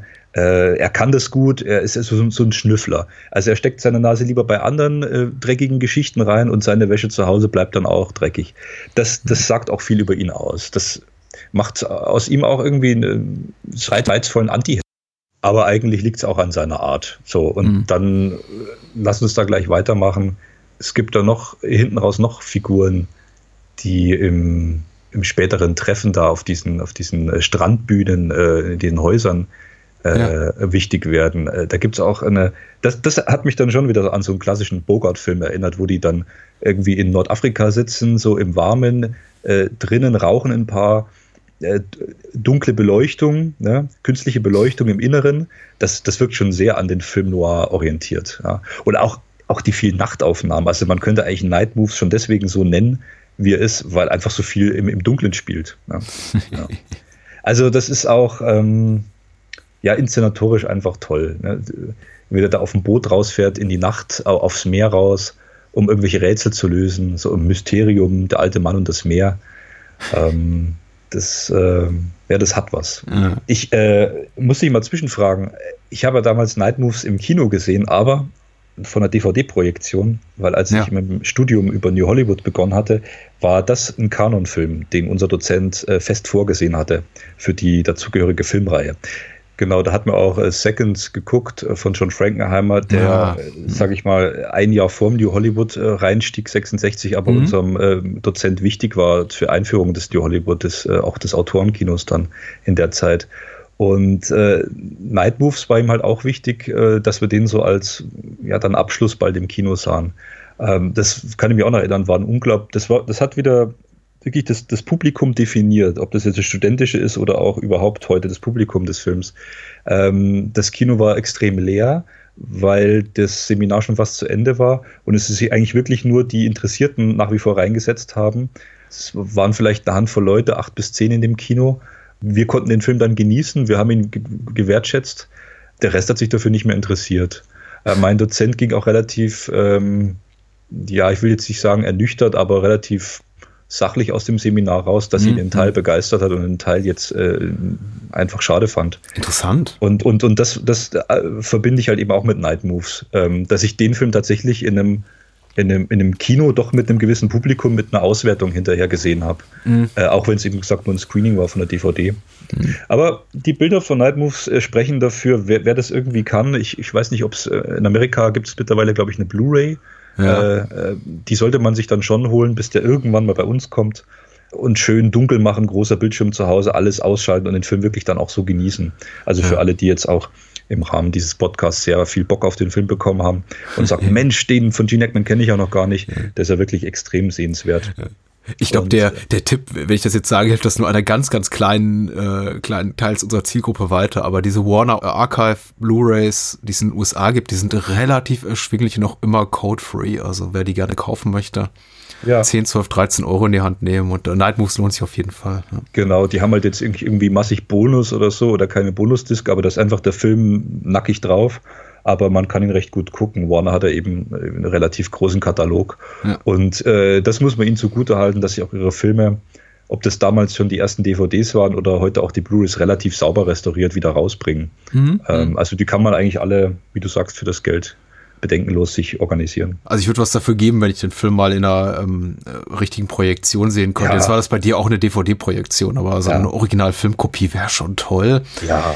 Äh, der Film sieht gut aus aus. Ich muss jetzt aber auch sagen, wer jetzt nicht so Materialfetischist ist, wie wir es vielleicht manchmal sind, äh, der kann sich das ja auch ganz gut auf Heimkinomedien angucken. Also wie gesagt, die Veröffentlichungen, die es gibt, sind eben ordentlich. Man muss, glaube ich, bloß eben nach Übersee gehen. Äh, in Großbritannien gibt es den aber, glaube ich, auch und in Frankreich, wenn man den möchte. Und wer weiß, vielleicht auch irgendwo anders, wir haben es einfach nicht mitbekommen. Ja. äh, wir, wir müssen noch so ein bisschen über das... Ähm, ne, im weitesten Ende möchte ich nicht sagen, weil wir sind eigentlich noch weit vom Ende entfernt, über so, sagen wir, über das Finale, über den finalen Akt von Night Moves sprechen und dann sei mal vorweggeschickt, dass wir jetzt eben auch den Film kaputt spoilern werden, jetzt irgendwie sich überraschungsreich behalten will, bewahren will, der soll es dann bitte aufhören und später genau. wiederkehren. Wollte ich auch kurz sagen, weil jetzt wird's dann, also jetzt geht's dann ans Eingemachte. Mhm. Für mich war der Tod der Tochter Dally ähm, beim ersten Mal ein ziemlicher äh, Schock, möchte ich nicht sagen, weil es hat mich jetzt nicht emotional gepackt, aber also emotional in dem Sinne, dass ich dachte, okay, das ist jetzt eine Figur, die ist so interessant, dass sie mich eben jetzt wirklich bewegt, dass ich Trauer empfinde. Aber ich war überrascht in dem Sinne, dass ich dachte, oh, das ist aber ein Film, der wagt was, das ist unkonventionell. Absolut. Genau. Geht jetzt anders? Das, nee, absolut, das ist es. Also ich würde Schock sagen schon, aber äh, absolut überrascht im, im, im erschreckenden Sinne zu sagen, mhm. äh, äh, wow, äh, krass, was sehe ich da eigentlich gerade? Also es deckt sich mit dem, was du sagst. Es wird auch nicht gezeigt. Es wird tatsächlich so abgetan auf einer rein. Weggehandelt. Ja, genau. Weg, es wird einfach erwähnt. Ach so, ja, hast du schon gehört? Ja, Dally, das 16-jährige Mädchen, also Melanie Griffith, ist tot. Und du hast eben vorher diese ganze Riege von teilweise auch sehr zwielichtigen, erwachsenen Figuren gezeigt bekommen und du rechnest mit allem, eben außer der Tatsache, dass ausgerechnet das Teenager-Mädchen daran glauben muss als erste. Ja. Also nicht als erste, also der, der Stuntflieger stirbt vorher, aber. Aber es hat halt einfach diese unglaublich bittere Note, diesen, diesen Beigeschmack, den, glaube ich, auch wenig Publikum verkraftet, wo die sagen, so, was, was soll das jetzt auch eigentlich? Und hm. äh, sie, sie wird ja schon als ähm, ja, junge Identifikationsfigur so ein bisschen mit aufgebaut. Also es gibt ja dann schon dieses erste Treffen, wird ja schon sehr hm. ja, kinopoetisch auch inszeniert mit ihr am Steg, ne, wo er dann noch durch die, durch die Wäscheleine durchhuscht und sagt, jetzt, jetzt kann ich mich endlich mit ihr unterhalten, weil er mhm. weiß, aus ihr kriegt er auch noch ein paar Sachen raus und sie wird einfach als interessante Figur, äh, wie du gesagt hast, äh, etabliert. Und äh, dieses Nacktbaden ähm, äh, nachts da im, im Meer, ne, wo sie da auch die Leiche findet, das ist ja auch schon sehr, ja, ich, schon sehr reizvoll inszeniert. Ne? Also ähm, auch ein bisschen halb verboten, ne? dass er ihren blanken Hintern dann sieht und äh, sie machen dann noch Witze, dass die, dass die Fischrasse jetzt eine neue ist, wo sie es ja. durchs, durch die ähm, durch die Glasscheibe anschauen. Übrigens über Glasscheiben müssen wir da noch ganz viel reden. Nee, also äh, die Figur von Melanie Griffith wird einfach als, als essentielle etabliert, gerade weil sie erst, sage ich mal, nach einem Drittel oder ab der Hälfte so richtig dann so kommt. Ja. Mhm. Und, und genau wie du sagst, ist es dann auch wieder so, äh, die wird dann so weggewischt, so wut, das war's jetzt. Und wir reden nicht mehr groß drüber. Na? Ähm, das ist schon ein Kniff. Ich denke, dass vielleicht sogar das Publikum, vielleicht habe ich das jetzt auch falsch vermutet, damals auch schon diese Reife hatte vom Kino, weil das hat ja damals auch Hitchcock gern gemacht und andere Filmemacher, Figuren einfach mal verschwinden zu lassen. Das war ja ein beliebter inszenatorischer Kniff. Ja. ja. Äh, ich denke, dass das Publikum, gerade auch im, äh, in, in, der sehr geschulten Zeit des New Hollywood, Mitte der 70er auf sowas ähm, noch gut reagieren konnte. Aber lass mal 10, 20 Jahre oder jetzt bis heute vergehen oder wir gucken, wir als Filmfans gucken den mal wieder hm. und sind einfach immer wieder überrascht, wie sowas sein kann. Ja. Macht der Film was draus? Habe ich mir die Frage jetzt durchaus auch, auch, auch kritisch so in die eigene Richtung gestellt, weil er gibt dem Film eben schon mal eine so, so einen emotionalen Kick. Es ist ein Schock, also eine Überraschung. Wie gesagt, nicht, weil, weil die Figur so un, unvergleichlich sympathisch war, sondern einfach, weil, wenn ich damit rechne, dass ausgerechnet ein Kind oder eine Jugendliche als erste umgebracht wird oder als erste auch ähm, dass wir sehen, wie sie quasi stirbt, weil nachdem er Harry Mosby darüber informiert wird, sehen wir aus allen möglichen Kameraperspektiven, weil eben der Tod bei einem Unfall geschah, während äh, Dreharbeiten zu einem, ich glaube, Westernfilm oder Gangsterfilm, äh, sehen wir eben aus mehreren Kameraperspektiven auch, wie sie stirbt. Macht der Film wirklich was draus? im klassischen Sinne für mich nicht, weil also er, er, er wirft zwar so neue Verdächtige in den Mix, also allem voran hier äh, James Woods als Quentin, der plötzlich eine entscheidende Rolle zu spielen hat, aber er ist eben auch ein Film, der, finde ich, relativ schnell davon loslässt, äh, von dem Thema und in dem Moment, wo er quasi so, also wir sehen auch quasi so Aufnahmen, auch teilweise B-Roll vom, vom Set, also quasi so eine Dokumentarfilm-Crew, die da was gefilmt hat und stellt eben fest, ah, Quentin, hier der Automechaniker, der ist irgendwie involviert darin, der hat vielleicht was an dem Auto manipuliert, sodass sie da bei diesem Unfall ums Leben kam, Dally. In dem Moment scheint der Film sie so fast zu vergessen zu sagen, so, ab zum nächsten. Und das werden einfach so Figuren nach und nach abgeklappert, bis sie eben nicht mehr relevant sind für die Handlung. Hast du es anders empfunden? Das ist, denke ich, ein äh, wichtiger Punkt, der das ähm, den Charakter von Night Moves äh, gegen Ende hin und auch die, die Handschrift seiner Autoren äh, zum Ausdruck bringt. Den geht es tatsächlich weniger darum, ähm, ähm, sind nachvollziehbaren Figurenkonstellationen von Anfang bis Ende aufzubauen und durchzuziehen und den Zuschauer emotional mitzunehmen. Darum geht es im Film tatsächlich weniger, mhm. sondern der stellt dieses äh, Ausweglose, dieses ähm, ja auch deprimierende Charakteristikum über allen. Und dieser Kniff mit dem, ähm, mit den äh, Aufnahmen, die Filmaufnahmen, äh, das ist eher wieder ein Verweis aufs Kino selber, finde ich, also mhm. auf, die, auf die Filmsprache. Äh, eigentlich genau der Moment, den du angesprochen hast, wo, wo man die Aufnahmen sieht, wo man rausfindet, wer, wo, wie konnte das passieren. Sie aber als emotionale Figur, also ich sage jetzt Melanie Griffith äh, und Gene Hackman auf dem, auf dem Set vor mhm. der Kamera, diese, diese doch knisternde Spannung, die da auch irgendwo herrscht, äh, äh lässt der Film komplett droppen, fallen äh, zugunsten von Verweisen, auch auf Bonnie und Clyde. Ja. Weil sie erscheint ja da auch als Gangster-Mädchen. Mhm. Also eigentlich auf, auf die Kinosprache, auf die ja, auf die Sprache, auf die Titel, auf die Themen, die damals in die Hollywood so gang und gäbe waren. Mhm. Und vielleicht auch auf die Frage, ähm, was sehe ich, wem kann ich noch trauen? Ich glaube, da wird, ab dem Punkt wird der Film ein bisschen philosophischer, als es ihm vielleicht gut tut, weil er sich sehr über die äh, Bildsprache an und für sich ähm, äh, ja, auseinandersetzt. Mhm. Was ist das Gezeigte, was ist das Gesehene äh, oder was sind nur Abbilder von Realitäten? Also so, so weit würde ich jetzt gehen und dann aber auch ähm, das Philosophische dann auch schon wieder abhaken wollen. Ja. Weil für mich steht ja nach wie vor immer so dieses Feeling, was wir am Anfang besprochen hatten, dieses ähm, unterkühlte, dieser, dieser, dieser Loser, den man irgendwie dann doch lieb gewinnt, mhm. diese, diese Stimmung. Und äh, ab dem Punkt mit diesen Ver Verweisen wird, wird mir der Film zumindest für ein paar Minuten zu künstlerisch. Das, das ja. ist jetzt so meine Meinung. Ich weiß nicht, geht es dir ähnlich? Nicht unbedingt, aber. Aber gegen Ende hin würde ich sagen, der Film ist super aus einem Guss. Wie siehst du das? Ja, ging mir jetzt weniger so. Also fand ich zumindest nicht als störend. Ich müsste jetzt auch lügen, dass mir da irgendwas aufgefallen wäre. Mich überrascht eben einfach nur der Pragmatismus des Films, eben zu sagen, okay, das ist jetzt schlimm, das ist tragisch, das dürfen ja auch mehrere Figuren, also nicht nur Mosby, wahrscheinlich eher aus einer beruflichen Pflicht heraus, sondern auch dieser Stunt-Coordinator, also Joey Siegler, der auch in dem ganzen Komplott mit drin hängt, auch nochmal lamentieren, wie furchtbar das alles ist. Ich glaube, er saß bei ihrem Auto, als sie da tödlich verunglückt ist, weil zumindest geschah der Unfall unter seiner Leitung. Äh, das wird eben so pflichtgemäß alles erwähnt, ach wie traurig, ach wie tragisch, ach wie furchtbar. Und dann geht's eigentlich weiter zum nächsten Punkt. Da kommt die nächste schockierende Erkenntnis. Ja, die, die, die, die Mutter hat ordentlich Geld abgegriffen und liegt irgendwie halb nackert am Pool und äh, sonnt sich in ihrem neuen Reichtum. Und da hängen irgendwie noch andere Schmierlappen drin, wie eben Quentin und sonst wer. Und da gibt's dann noch so einen riesigen Schmugglerplot, äh, Komplott, also alles ist, ähm, hm. es gibt unglaublich viel zu tun für Harry Mosby, eigentlich zu viel, als dass er sich noch nicht noch mit äh, dem Tod hier von Daligos auseinandersetzen kann. Auf einer auf einer Gefühlsebene. Wobei ja. er natürlich den Rest des Geschehens antreibt. Äh, kurz im Vorbeigehen erwähnt, bevor wir das äh, äh, weitermachen, vielleicht, äh, ich, mich überrascht eben, wie unsentimental äh, Night Moves das ganze Hollywood-Handwerk zeigt und überhaupt nicht mit dem Thema Film auseinandersetzt. Also Romea verkauft da quasi für einen guten Spruch, wobei eben Arthur Penn hat er auch in Interviews immer wieder erwähnt, ein großer Romea-Fan ist. Also es war eher so eine Hassliebeserklärung vielleicht.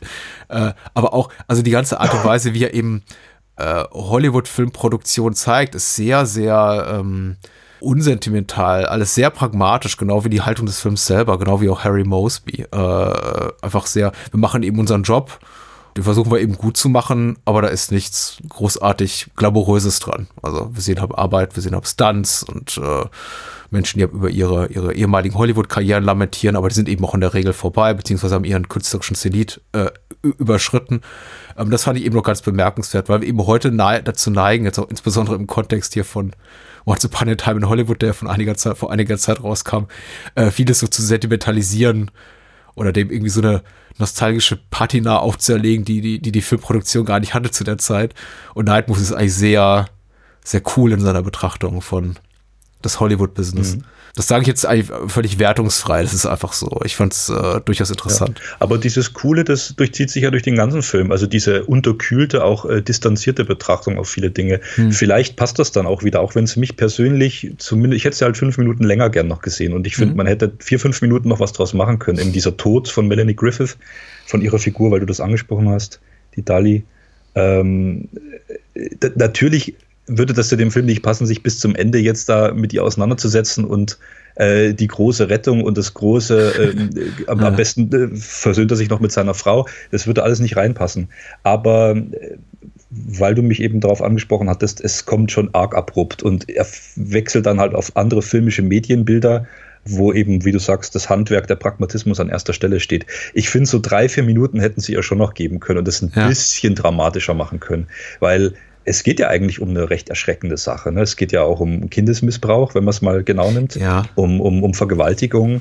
Äh, um, um top aktuelle Themen nach wie vor, leider, um Gottes Willen, die Menschheit ist schlecht. Mhm. Ja, also ein kleines bisschen mehr Gefühl gerade auf das Thema, nur auf ihre Figur, auf die anderen jetzt nicht so, weil die anderen sind ja auch irgendwie äh, abgewrackt und, und Arschlöcher und, und am Ende und Erwachsene. Und da will ich auch nicht mich mit jedem jetzt stundenlang beschäftigen. Ja, ja. Aber auf sie bezogen ähm, hätte das vielleicht im Film auch nicht geschadet, weiß nicht. So. Du, du hast absolut recht. Also auf Gefühls, ja. Gefühlsebene ist das eine, das andere ist eben aber auch einfach die ähm, juristisch kriminologische Perspektive. Also es wirft natürlich jede Menge Fragen auf, sowas die der Film aber nicht bereit ist zu beantworten. Was nicht schlimm ist, weil es nicht die Geschichte ist, die der Film erzählen will. Aber das, aber Natur gegeben, wenn ich eben den Tod eines Kindes oder jungen, jungen Mädchens bei Ausübung ihrer beruflichen Pflicht oder so, oder vielleicht war, war sie noch nicht mal beruflich da engagiert, sondern hat einfach quasi nur ausgeholfen am Set, da beobachte, ist es schon so ein bisschen irritierend, so einen harten Schnitt zu haben und dann in der nächsten Szene die Mutti am Poolbahn zu sehen und sagte, ja, ich habe da eine Lebensversicherung abgeschlossen und jetzt bin ich eine halbe Million Dollar reicher und denke mir, okay. Und das hinterfragt jetzt keiner oder wie. Vor allem äh, nicht, also auch nicht im Kontext der Tatsache, dass dein Automechaniker hier auf Film dokumentiert vorher an dem Motor oder an den Reifen oder an den Bremsen rummanipuliert hat. Also scheint auch niemandem aufzufallen. Ähm, das ist auch nicht schlimm. Aber das ist eben auch die Kunst an solcher Filme oder des äh, filmemacherischen Talents von Arthur Penn, dass wir sowas dann eben auch vergessen die, diese Frage stelle ich mir genau einmal, habe ich mir seit dem ersten Betrachten, glaube ich, nie wieder gestellt. Im ersten Mal dachte ich schon so, ah, okay, das wird jetzt bestimmt irgendwelche Konsequenzen haben. Da wird doch bestimmt wenigstens mal irgendwie so ein Kommissar auftauchen oder ein äh, Versicherungsbeauftragter oder irgendein jemand, der sich investigativ betätigt in der Hinsicht. Aber mhm. nö, nicht so wirklich, ne? Und dann kommt für mich auch wieder die große Stärke raus, wo ich sage, da, äh, da kann ich dann auch drüber hinwegsehen und äh, das trübt auch den positiven Eindruck von Night Moves bis heute nicht, äh, wie Arthur Penn Gesichter filmen kann. Ja. E egal welche Rolle, ob das die Schmierigen sind, ob das der, der James Woods ist, ähm, der alte, die andere Frau mit der Lebensversicherung, auch die, auch die Mutter, die ähm, ihn erstmal beauftragt. Ja. Klar, die haben super Schauspieler gehabt, aber er wusste genau, wie, wie an welcher Stelle inszeniere ich auch welches Gesicht mhm. und stellt dann so ein Puzzle von undurchsichtigen Leuten zusammen. Mhm. Und das finde ich immer noch reizvoll. Also man sollte vielleicht Night Moves eben nicht als straighten Plot betrachten, wo man sagt, danach ist man erfüllt oder auch nicht erfüllt, äh, weil es vielleicht nicht alles aufgeklärt ist, sondern eher so als äh, Aneinanderreihung von, von Gesichtern von so einem Puzzle. Ähm, das ist irgendwie so ein schöner Bildband geworden, also schön im interessanter Bildband geworden. Ja. ja. Und das, das ist schon großartig an dem Film, finde ich, wie er bestimmte Figuren filmt, Sachen sagen lässt. Wir sind jetzt vielleicht auch wieder beim Herz des Film Noir, denn Du hast mich bei Brawl und Cellblock letztens gefragt, ähm, mhm. be be betrachtest du den auch als Neo-Noir, weil das mal irgendwer geschrieben hat im Internet, ja, ja. wo wir dann so beide so ein bisschen einig waren, vielleicht eher nicht so. Mhm. Habe ich mich jetzt auch nochmal zum Thema Film Noir und der Grundbedeutung belesen und da war ja dann auch die Frage, äh, Film Noir hat was anders gemacht als der klassische Krimi vorher. Mhm. Er hat sich mehr mit den Figuren beschäftigt und mit den Sachen, die die sagen äh, und diesen Stimmungen. Also weniger Plot, also einer rennt die Straße lang, äh, einer verfolgt einen, da kommen noch ein paar Cops, sondern eher so dieses, ähm, ja, dieses In-Between, diese, diese, dieses Charisma, diese, ja. diese Stimmung zwischen den Leuten. Und das ist bei Night Moves den ganzen Film lang so. Äh, dass, dass du immer wieder darauf hingewiesen wirst, hier kribbelt irgendwas, hier ist irgendwie eine mhm. schwierige Situation, hier sitzt der Gene Hackman vor seinem Schachbrett und sinniert über die, über die Bedeutungslosigkeit der Bauern im Schachspiel. Hm. Äh, deswegen auch der Begriff Night Moves kann sich auch mit K schreiben. Hm. Über die Bedeutungslosigkeit seiner selbst, äh, ob er überhaupt was ausrichten kann. Dieses Sentimentalisieren über die eigene Identität ist halt im Film auch sehr wichtig. Und das äh, kommt direkt aus dem Film Noir. Ja. Ja, ja. Und die Femme, die Femme Fatales natürlich. Ja, ja also ähm, Delhi, also Melanie Griffith fällt auf jeden Fall rein. Paula, die äh, Geliebte des Stiefvaters von Delhi, auch. Ja, Schlussendlich auch. natürlich. War, aber das wird uns eben auch nicht bewusst bis kurz vor Schluss. Ich muss auch sagen, es ist jetzt, äh, ich finde es so ein bisschen schade, weil wir, wir nähern uns so ein bisschen dem Ende unseres Filmgesprächs oder, oder auch dem, dem Ende des Films und es schließt jetzt eben doch mit einigen Kritikpunkten ab. Aber das ist eben auch so der Punkt, wo ich denke, der Film ist nicht besonders interessant, dass eben die Tatsache, dass er gegen Ende nochmal relativ viel Plot reinwirft und mittlerweile achte ich ein bisschen mehr drauf, weil ich eben auch Zeit hatte, mich damit gedanklich auseinanderzusetzen. Beim ersten Mal habe ich mir das überhaupt nicht in Frage gestellt. Aber wenn man das dann eben nochmal schwarz auf weiß liest oder sich ganz bewusst macht, was da passiert, nämlich, dass es ab nochmal diesen, diesen Schmuggel, dieses Schmuggelkomplott gibt und Intrigen und dann stellt sich heraus, dass die Leiche, die da unter Wasser trieb, dass äh, darin in, in dessen Flugzeug ein, äh, der Teil einer Skulptur gelagert war, den äh, halt Tom und Paula irgendwie sonst wohin in die Bahamas oder was ich schmuggeln wollten. Also es wird auf jeden Fall nochmal so ein ganz Fass an, an Plot aufgemacht. Mhm. Äh, äh, noch mit zusätzlichen Toten dann nochmal kurz vor Schluss. Und ich fragte mich dann doch, okay, äh, Film, entweder, weiß ich nicht, bist du bereit, das bis zu Ende zu erzählen? Oder planst du jetzt gerade so einen Frontalangriff auf meinen auf mein Nervensystem. Ich glaube, die Antwort ist tendenziell eher letztere, weil das Ende ist wirklich toll, es ist überraschend, es ist immer wieder überrumpelt, auch wenn man ihn es zum wiederholten Mal sieht, weil da einfach so viel reinkommt plötzlich in den letzten zehn Minuten. Mhm. Da, da, da werden einem nur Figuren werden komplett neu definiert, Menschen sterben, es gibt eine Prügelei, es, es gibt eine, eine Chase-Sequence zwischen einem äh, Wasser, Wasserflugzeug und einem äh, Boot, äh, eine Tauchszene. Also es gibt, es gibt unglaublich nochmal so unglaublich viel mehr, glaube ich, als die meisten Filme so in, in 60 oder 90 Minuten packen würden. Und äh, da stört dann als auch rückblickend gar nicht mehr so, dass es alles, ich möchte nicht sagen, keinen Sinn ergibt. Das ist schon schlüssig, aber es ist einfach zu viel für äh, kurze Zeit, wenn man es so einfach liest. Äh, also man muss es erleben, denke ich. Genau, man muss sich den Film anschauen und das selber für sich bewerten, aber es ist untypisch zu dem, äh, zu der ersten Hälfte oder der ersten zwei Dritteln, wie der Film erstmal so ist.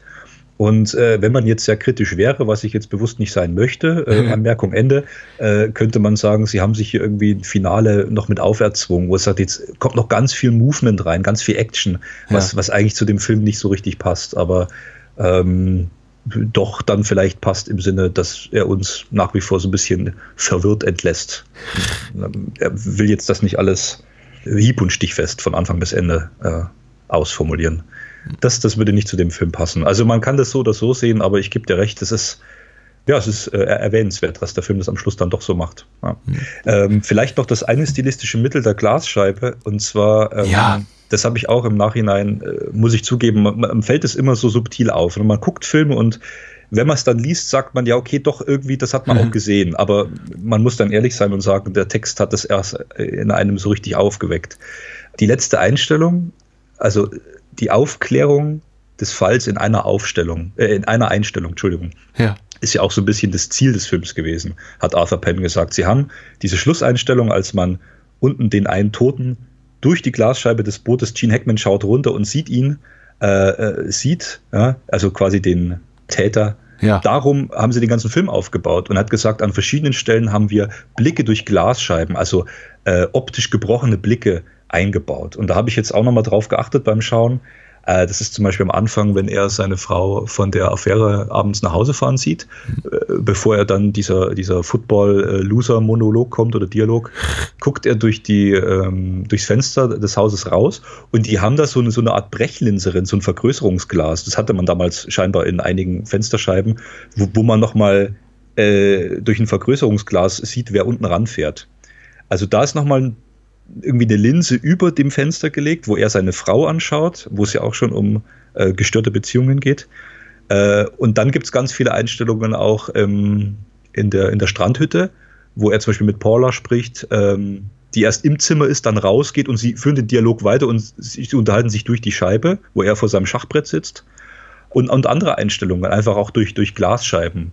Äh, das kommt immer wieder vor in dem Film. Das fand ich interessant. Ja. Ähm, ist einem was am Anfang vielleicht nicht so doll auffällt. Ja, oder auch die, oder auch die Monitore als, äh, als Glasscheibe. Also es gibt ja auch diverse Szenen, in denen einfach Menschen Dinge betrachten durch, also es werden Fernsehbilder referenziert, es gibt diese Footballspielszene, es gibt eben die, die, es wird zum Teil auf Monitoren, zum Teil auf Leinwänden gezeigt, ob die Bilder, die, die projektionierten äh, Bilder vom, vom Tod hier von Delhi da ist ja. auf jeden Fall eine ganze Menge zu holen. Ich finde das immer interessant. Man kann das ja für sich bewerten, wie man möchte. Man muss darin nicht viel sehen. Ich habe für mich dann so ähm, schlussendlich definiert, ist eben auch Night Moves ein Film über, über trügerische Blicke, über mhm. Täuschungen. Das schreiben auch einige, nicht alle. Aber ähm, es passt halt sehr gut, äh, auch im Sinne dem, ähm, dem Plot, in Anführungsstrichen, den wir jetzt so ein bisschen erzählt haben und berichtet haben, dass immer wieder neue Figuren aufgemacht werden. Also der, der, der Mosby kommt zu einem Typen, äh, dann kommt er zu einem nächsten, dann weiß er nicht so recht, wie er den einordnen soll, dann kommt er zu einem anderen. Ja. Am, Im Finale wird nochmal das und das. Also es, sind, es ist eine Flut von Eindrücken, wo, wo man eigentlich nur dem finalen Bild letztlich trauen kann äh, was er mit uns zusammen als Zuschauer Point of View, wieder auch der Name des Bootes, äh, sieht, hm. was wirklich final passiert ist. Und davor, das sind alles nur Andeutungen, ja. aber, aber keine eindeutigen, äh, ähm, keine eindeutigen Bilder. Und da finde ich den Film äh, wächst da schon hinten raus nochmal sehr groß raus, weil er ja auch schon über die Bedeutung der Bilder, über das Dargestellten sehr viel äh, äh, philosophiert oder ja. sehr viel selbst aussagt. Ja. Äh, wem kann ich überhaupt trauen? Ich, ja, äh, und, und die Anwesenheit so vieler gebrochener, falscher Figuren macht es eben auch doppelt schwer. Also der Tod von Delhi äh, zu dem Zeitpunkt im Film, nämlich ungefähr so zur Halbzeit, wiegt eben doppelt schwer, weil sie eine der ganz wenigen Figuren ist, neben Mosby, die nicht von einer Agenda getrieben zu sein, angetrieben zu sein scheint, in dem, was sie tut, die wir eben nicht kennen. Bei allen anderen Figuren fragen wir uns dann doch früher oder später, okay, was macht er eigentlich? Was ist ihr Motiv? Warum mhm. ist sie da involviert? Was genau hat er damit zu tun? Und sie scheint so die einzig wirklich, wirklich authentische Figur zu sein, was man von ihr persönlich, also charakterlich halten mag, sei dahingestellt. Ähm, aber es wiegt natürlich schwer, wenn gerade dann diese Figur verloren geht und wir dann plötzlich nur noch mit äh, sinistren Figuren zu tun haben, die ein äh, doppelbötiges Spiel spielen. Also das macht der Film schon eben sehr geschickt und hinterlässt uns dann eben auch in dieser Atmosphäre der Unsicherheit. Äh, aber wie du schon gerade super beschrieben hast, äh, am Ende einfach auf einer ästhetischen Ebene toll gelöst und so wirklich wie, ja, wie mit so einer, so einer, so einer Schleife dann, wie als, als Schleife so aufgewickelt, wunderbar verpackt und äh, Mhm. damit in die Nacht geschickt. Das oh, ist, schön, äh, in die Nacht geschickt, oh, das war jetzt schön. Guter Schlusssatz, in die Nacht geschickt. Ja. Fast guter Schlusssatz. Ich wollte, ich wollte nur eine Frage stellen, nämlich was ist so deine These, warum es mit Arthur Pence Status als einer der Großen des New Hollywood Cinema nicht so wirklich klappen wollte, beziehungsweise auch gleich daran angeschlossen die Frage, was würdest du sonst noch so von ihm empfehlen? Hast du was gesehen oder würdest du von irgendwas auch abraten? Warum ist er einer der keiner der Großen? Warum sagen wir nicht sofort, wenn wir ans New Hollywood denken, neben Scorsese, Coppola und De Palma, hier, Arthur Penn? Bei Little denke, Big Man? Ja, Bonnie and Clyde? Dieser hier?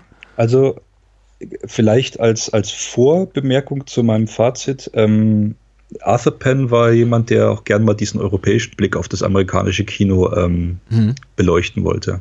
Ähm, der Drehbuchautor von Night Moves, Alan Sharp, also der auch den Roman geschrieben hat, hat äh, ist, ist ein schottischer Autor.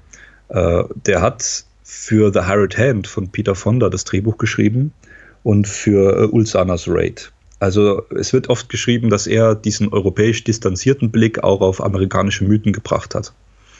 Ich denke, dass abseits von Bonnie und Clyde, was ja wirklich ein zutiefst amerikanischer Mythos ist und wo man auch aufpassen muss, dass es ja Warren Beatty war, der federführend produziert hat und auch gesagt hat, ich will Arthur Penn dabei haben oder die beiden sich eben geeinigt haben.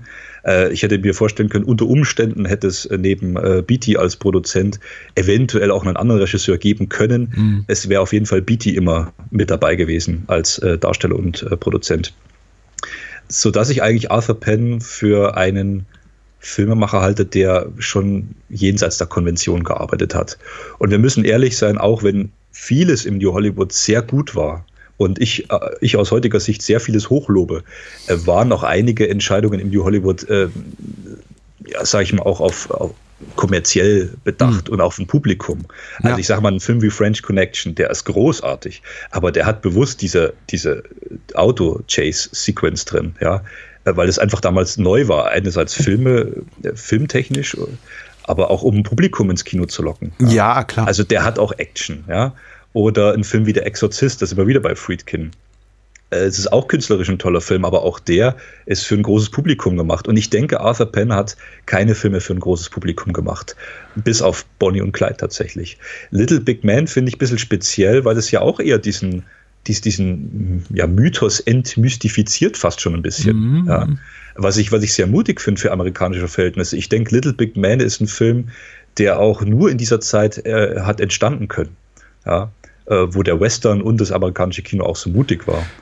Ich denke, die Filme von Arthur Penn waren, wie sie auch waren, 10, 20 Jahre später nicht mehr denkbar gewesen. Mhm. Äh, deswegen kennt man von ihm so wenig. Ja. Ich muss auch zugeben, ich habe von ihm äh, bei Weitem nicht, nicht alles gesehen aber ich möchte dann doch Alice's Restaurant noch empfehlen. Mhm. Äh, weil der halt gerade in dieser starken Kernphase auch, ähm, ohne jetzt das, was früher oder später war, irgendwie zu entkräftigen, äh, entstanden ist. Also nach Bonnie und Clyde und vor Little Big Man und Night Moves äh, kam Alice's Restaurant raus. Ähm, den sollte man gesehen haben. Ja. Äh, ich, ich würde das unterstreichen. Äh, und wahrscheinlich als, als die große Empfehlung hat das jetzt wirklich auch kein Geheimtipp mehr, äh, Little Big Man empfehlen mit Dustin Hoffman. Wer sich die Zeit nimmt, wird reich belohnt. Das ist ein relativ auch sehr lakonischer, sehr langsam erzählter Spätwestern, der eben auch klassische Mythen des, des Genres hinterfragt und äh, ja, ist auch ganz, ganz großartig. Auf meine selbstgestellte Frage habe ich auch keine äh, definitive Antwort, aber ich finde gut, dass du nochmal erwähnst, dass man vielleicht auch äh, da vorsichtig sein sollte und diese ganze Ära des New Hollywood, äh, die ja gerade mal knapp zehn Jahre dauerte, ähm, je nachdem, wie man es misst, auch, dass man die nicht übermäßig romantisiert. Also man hat auch immer relativ schnell äh, versucht, eben aus den Erfolgen dieser New Hollywood Directors äh, Profit zu schlagen, ohne die jetzt als New Hollywood Directors natürlich zu bezeichnen. Das waren eben andere. Äh, aber ich glaube, es ist früher später ist damit eben jeder auf die Nase geflogen. Bei Cimino kam es ein bisschen später mit Heaven's Gate. Gut, äh, Coppola hat das Glück gehabt, dass eben Apocalypse Now finanziell zumindest sehr erfolgreich war. Wäre das nicht gewesen, dann sähe es, glaube ich, um heute um ihn auch ein bisschen anders aus, was so seinen Status betrifft. Ja, aber äh, äh, Coppola war ja schon gebrandmarkt auch nach Apokalypse Now, weil es hat ja doch sein ganzes Studio aufgezählt. Er konnte ja. weitermachen, aber es war für ihn eigentlich nicht der Erfolg, den er sich doch irgendwie gewünscht hatte. Aber da sage ich immer, Leute, dann hätte er auch weniger kiffen sollen am Set, weil das war ja das große Plus von Chimino, dass sein Deer Hunter eben ein Jahr vorher veröffentlicht wurde und der wurde mhm. ja auch lange gedreht. Ja, also der ja, war ja auch nicht in drei Monaten abgedreht. Und das war dann so eine Rangelei. Jetzt machen wir noch den ultimativen Vietnam-Film und da sind die beiden Namen Coppola und Chimino schon nochmal ganz wichtig das ist ja. also mal ein einzelnes Drama für sich eigentlich. Äh, man, man, sollte noch ergänzen, dass Arthur Penn auch sowas hat wie sein Mini-Heaven's Gate. Also er hat ja Missouri Breaks gemacht, ich glaube ein Jahr hier nach Night Moves. Und das war eben auch so ein Film auf dem Papier, der konnte einfach nicht floppen. Das war ein, ein, ein epochaler, also epischer Western mit Brando und Nicholson in der Hauptrolle. Ja. Äh, der war einfach auch, auch äh, production-seitig unglaublich stark besetzt, John Williams Score, also unglaublich hohes Budget, hat fast nichts eingespielt. Also was heißt fast nichts? Er hat was eingespielt am Ende des Tages, eben weil er in 2000 Kino startete.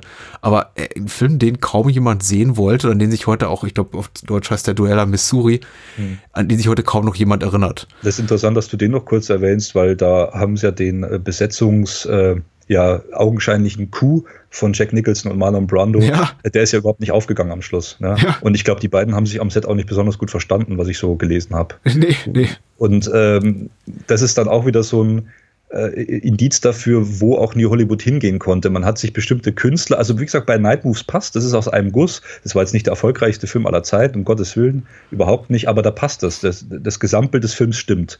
Mhm. Und, die, und die Künstler wirken alle gut zusammen. Und bei äh, Duella Missouri äh, funktioniert das zum Beispiel gar nicht mehr. Ja war auch mal schwierig damals dann über die, die gute Stimmung zu finden, dieses gute mhm. Miteinander. Ja.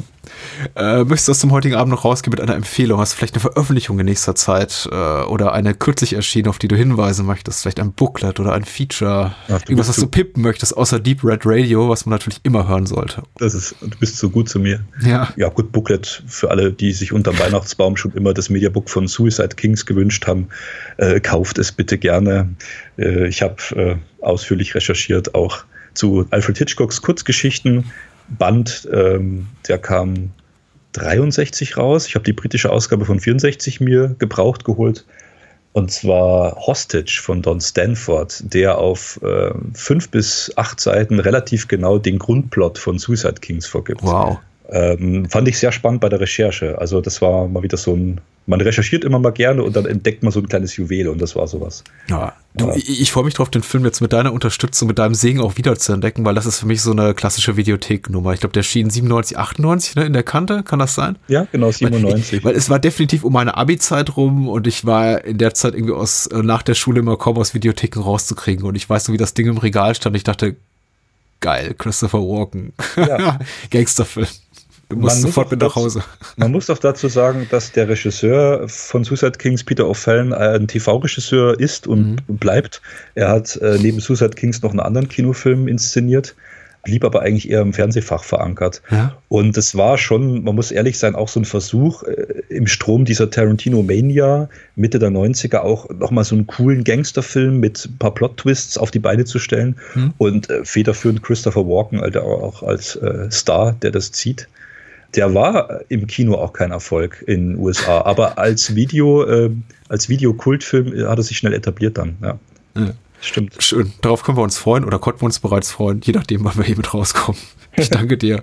Äh, Stefan Jung war bei mir zu Gast und der kommt hoffentlich bald wieder. Das ist immer eine große, große Freude, wenn wir ihn hier haben. Eine Ehre auch, möchte ich sagen. Ja, und Night Moves war mir auch ein besonderes persönliches Vergnügen. Danke. Ja, und ich glaube, wir haben ich habe mit dir als Gast keinen äh, einen so guten Schnitt wie mit niemandem sonst, was die qualitative Ausbeute der Filme betrifft. Denn es sind fast immer sehr gute oder sehr sehenswerte Filme oder gar Meisterwerke.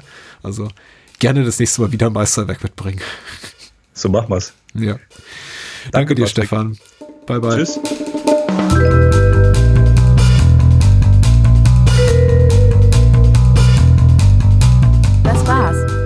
Mehr Bahnhofskino und die Bahnhofskino Extended Edition gibt es bei iTunes, Spotify und überall, wo es gute Podcasts gibt.